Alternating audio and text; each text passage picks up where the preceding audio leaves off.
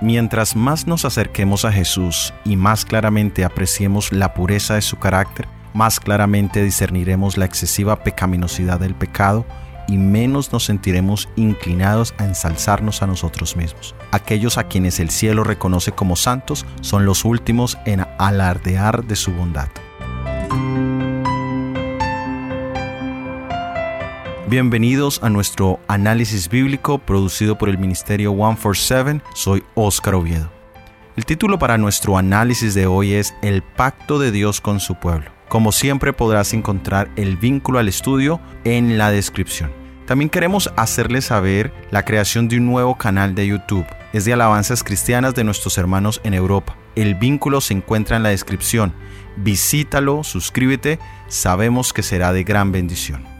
Algunos nos han preguntado acerca de lo que dijimos en nuestro análisis bíblico de la semana pasada, en relación a que todos los personajes en la Biblia apuntan a Jesús, son una sombra de Jesús. Especialmente cuando estudiamos cada una de sus vidas encontramos características de nuestro Salvador Jesucristo. Unos se acercan más al modelo perfecto de nuestro Salvador que otros, y faltó hacer énfasis en que los que están totalmente en oposición al carácter maravilloso de nuestro Señor Jesucristo aún son sombra por contraste de nuestro Salvador Jesucristo.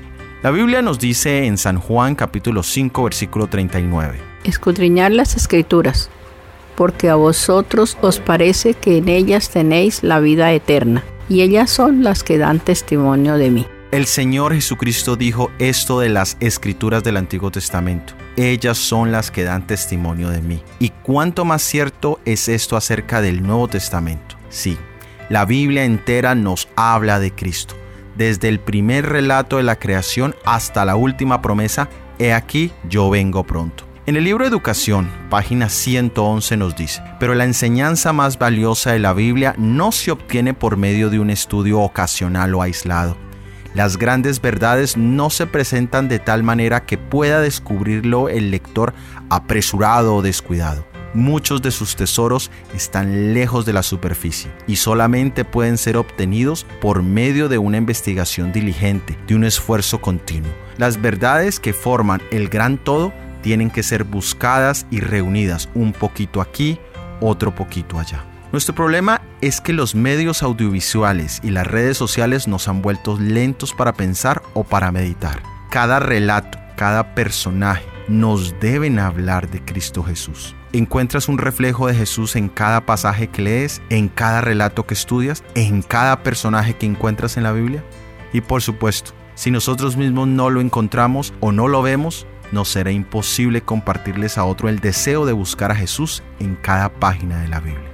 En el libro de Génesis encontramos cómo Dios trata con individuos. En el libro de Éxodo ahora vamos a ver un trato un poco distinto. Ahora va a ser el trato de Dios con un grupo colectivo de creyentes. En este caso eran los israelitas. ¿Cuál era la misión o cuál era la razón de la existencia del pueblo de Israel? Leamos en el libro de Deuteronomio capítulo 7 versículos 6 al 8. Porque tú eres pueblo santo para Jehová tu Dios Jehová tu Dios te ha escogido para hacerle un pueblo especial más que todos los pueblos que están sobre la tierra. No por ser vosotros más que todos los pueblos os ha querido Jehová y os ha escogido, pues vosotros eras el más insignificante de todos los pueblos, sino por cuanto Jehová os amó y quiso guardar el juramento que juró a vuestros padres. Os ha sacado Jehová con mano poderosa y os ha rescatado de servidumbre de la mano de Faraón, rey de Egipto.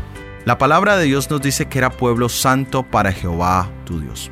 La palabra santidad significa apartado, dedicado, y la primera referencia que tenemos de ella la encontramos en el libro de Génesis, en el capítulo 2, versículo 3.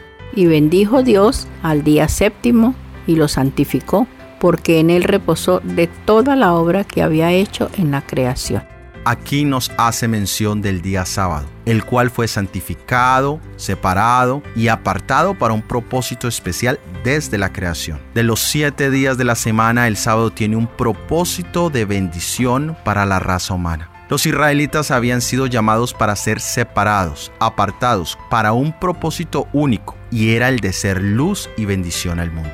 El libro Cada día con Dios, página 30, nos dice, Dios quiere perfección moral en todo Los que han recibido luz y oportunidades deberían, como administradores de Dios, apuntar hacia la perfección y nunca, nunca rebajar la norma de la justicia para acomodarla a las tendencias hacia el mal, ya sean heredadas o cultivadas. Cristo tomó nuestra naturaleza humana y vivió nuestra vida para demostrarnos que podemos ser semejantes a Él al participar de la naturaleza divina. Podemos ser santos como Cristo fue en su condición de ser humano. El pasaje de Deuteronomio también nos decía que no era por mérito propio. Es importante resaltar que los israelitas no tenían ningún valor propio. De hecho, era la nación más insignificante y esto era para que nunca llegaran a ensalzarse en sí mismos. Solo 70 personas habían entrado a Egipto. Y esta es una de las luchas más grandes de la raza humana y es la búsqueda de la exaltación. A veces nosotros mismos perdemos de vista nuestros orígenes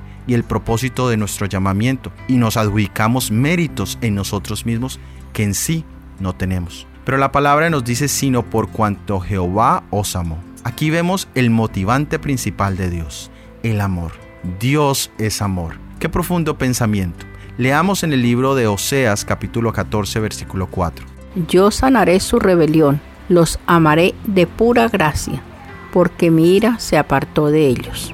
El llamado a la salvación no tiene ningún mérito de parte de nosotros. Ninguna obra nos podrá recomendar, sino los méritos de nuestro amado Salvador Jesucristo los que alcancemos la vida eterna, no habremos dependido de ninguna acción. Los que se pierdan, ellos sí dependerán de sus propios méritos. Él te llama hoy a estar a cuentas con Él, porque te ama, por su pura gracia. Y aunque le rechaces, siempre te amará. ¿Por qué no aceptar esa invitación de amor hoy? El versículo de Deuteronomio nos hablaba del juramento hecho a los padres.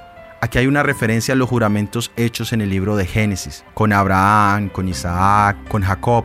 Nada que ellos hicieran o dejaran de hacer cambiaría el compromiso que Dios ya había hecho de hacer de la familia de Abraham un pueblo grande que sería la cuna del Salvador y de esa manera de bendición al mundo entero. Deuteronomio menciona que eran rescatados de servidumbre. Y cuando hablamos del éxodo, cuando hablamos de ese rescate de Egipto, debemos mencionar a Moisés. Moisés, cuyo nombre significa salvado de las aguas, de la tribu de Leví, un gran líder, un gran legislador, un gran profeta. En los capítulos 1 al 4 de Éxodo nos habla de su origen y también de su llamamiento. Pero el pueblo nunca podrá ir más allá de lo que los mismos líderes hayan avanzado a nivel espiritual. Moisés vivió 40 años en Egipto, pero también pasó 40 años en el desierto, desaprendiendo las lecciones de autosuficiencia que había adquirido en Egipto y educándose en la escuela de nuestro Salvador Jesucristo. Los israelitas estaban en ceguera y en ignorancia. En sus mentes se había nublado la fe y estaban casi privados del conocimiento de Dios. Se habían degradado al asociarse con la nación de idólatras y habían corrompido sus caminos practicando la idolatría. Sin embargo, había muchos que eran justos y firmes entre el pueblo oprimido. El Señor le indicó a Moisés que les diera un mensaje de sí mismo. Es decir, Moisés no podía ir a compartir de un Dios grande, poderoso, si él mismo no lo había experimentado. No podía invitar a las personas a confiar en ese Dios, en este plan de salir de Egipto, a menos que él mismo hubiera experimentado la mano, la mano guiadora de Dios. ¿Y cuál era el objetivo de la liberación? ¿Qué propósito tenía Dios? Leamos en el libro de Éxodo capítulo 19, versículo 5 y 6. Ahora pues, si diereis oído a mi voz y guardareis mi pacto, vosotros seréis mi especial tesoro sobre todos los pueblos, porque mía es toda la tierra, y vosotros seréis mi reino de sacerdotes y gente santa. Estas son las palabras que diréis a los hijos de Israel. Y dice, si dierais oído a mi voz y guardareis mi pacto. Esta es una referencia al jardín del Edén donde nuestros primeros padres decidieron no oír la voz de Dios y vemos que las consecuencias fueron terribles. La obediencia a las leyes de Dios iba a hacer de ellos maravillas de prosperidad entre las naciones del mundo. El que podía darles sabiduría y habilidad en todo trabajo y arte continuaría siendo su maestro. Los ennoblecería y elevaría por medio de la obediencia a sus leyes. Si eran obedientes, los preservaría de las enfermedades que afligían a otras naciones y serían bendecidos con vigor intelectual. La gloria de Dios, su majestad y poder debían revelarse en toda su prosperidad. Había de ser un reino de sacerdotes y príncipes. El Señor les proporcionó todas las facultades para que llegaran a ser la nación más importante del mundo. Dios deseaba hacer de su pueblo Israel una alabanza y una gloria. No privó a sus hijos de nada que favoreciese la formación del carácter que los haría sus representantes. En el Nuevo Testamento encontramos los mismos elementos aplicados a la iglesia cristiana. Leamos en la primera epístola de Pedro, capítulo 2, versículo 9. Mas vosotros sois linaje escogido, real sacerdocio, nación santa, pueblo adquirido por Dios para que anunciéis las virtudes de aquel que os llamó de las tinieblas a su luz admirable. Aquí encontramos los mismos elementos que fueron mencionados a los israelitas. ¿Por qué? Porque somos israelitas espirituales cuando depositamos nuestra fe en Jesús. Leamos en Gálatas capítulo 3 versículo 7. Sabed por tanto que los que son de fe, estos son hijos de Abraham. Pero de la misma manera que somos llamados a ser nación santa, real sacerdocio, podemos también caer en los mismos errores en que cayeron los judíos, quienes se apegaron a su linaje, y se olvidaron de su misión. Muchas veces nosotros mismos argumentamos que somos de esta iglesia o de aquella iglesia y lo presentamos como si fuese nuestro salvoconducto delante de Dios. O hablamos de que nuestros antepasados, nuestros padres sirvieron a Dios. Pero en el Evangelio de Lucas capítulo 3 versículo 8 nos dice, Haced pues frutos dignos de arrepentimiento y no comencéis a decir dentro de vosotros mismos, tenemos a Abraham por padre porque os digo que Dios puede levantar hijos a Abraham aún de estas piedras. En otras palabras, a menos que hagamos la voluntad de Dios, podremos ser los hijos del Padre Abraham literal y eso no nos salvará. Leamos en Éxodo capítulo 24 versículos 7 al 8. Y tomó el libro de la alianza y leyó a oídos del pueblo, el cual dijo, haremos todas las cosas que Jehová ha dicho y obedeceremos.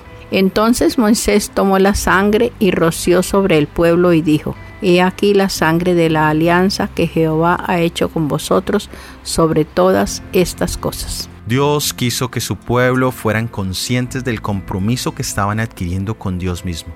No solo en referencia a la guarda de los diez mandamientos, los cuales analizaremos en nuestro próximo episodio, sino de la misión de ser embajadores, de ser luces de Dios. En el momento en que ellos perdieron de vista y pensaron que Dios los había bendecido porque eran mejores que los demás, se centraron en buscar solamente sus propósitos egoístas. ¿Cuál es la razón del llamado de Jesús a tu vida? ¿Solo para que no te pierdas?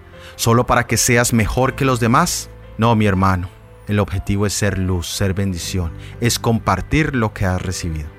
Dios quiere entrar en un pacto contigo, no porque lo merezcas, sino porque te ama. Y es el pacto que va más allá de beneficios personales. Él quiere capacitarte, quiere utilizarte. Él quiere que seas una carta viva para Dios. Acéptale, nunca te arrepentirás. De esta manera hemos llegado al final de este episodio del análisis bíblico. La próxima semana tendremos el análisis bíblico titulado Los diez mandamientos y el amor. Si este ha sido de bendición, por favor no dudes en compartirlo. Déjanos tus opiniones en los comentarios. Que Dios te bendiga. Amén.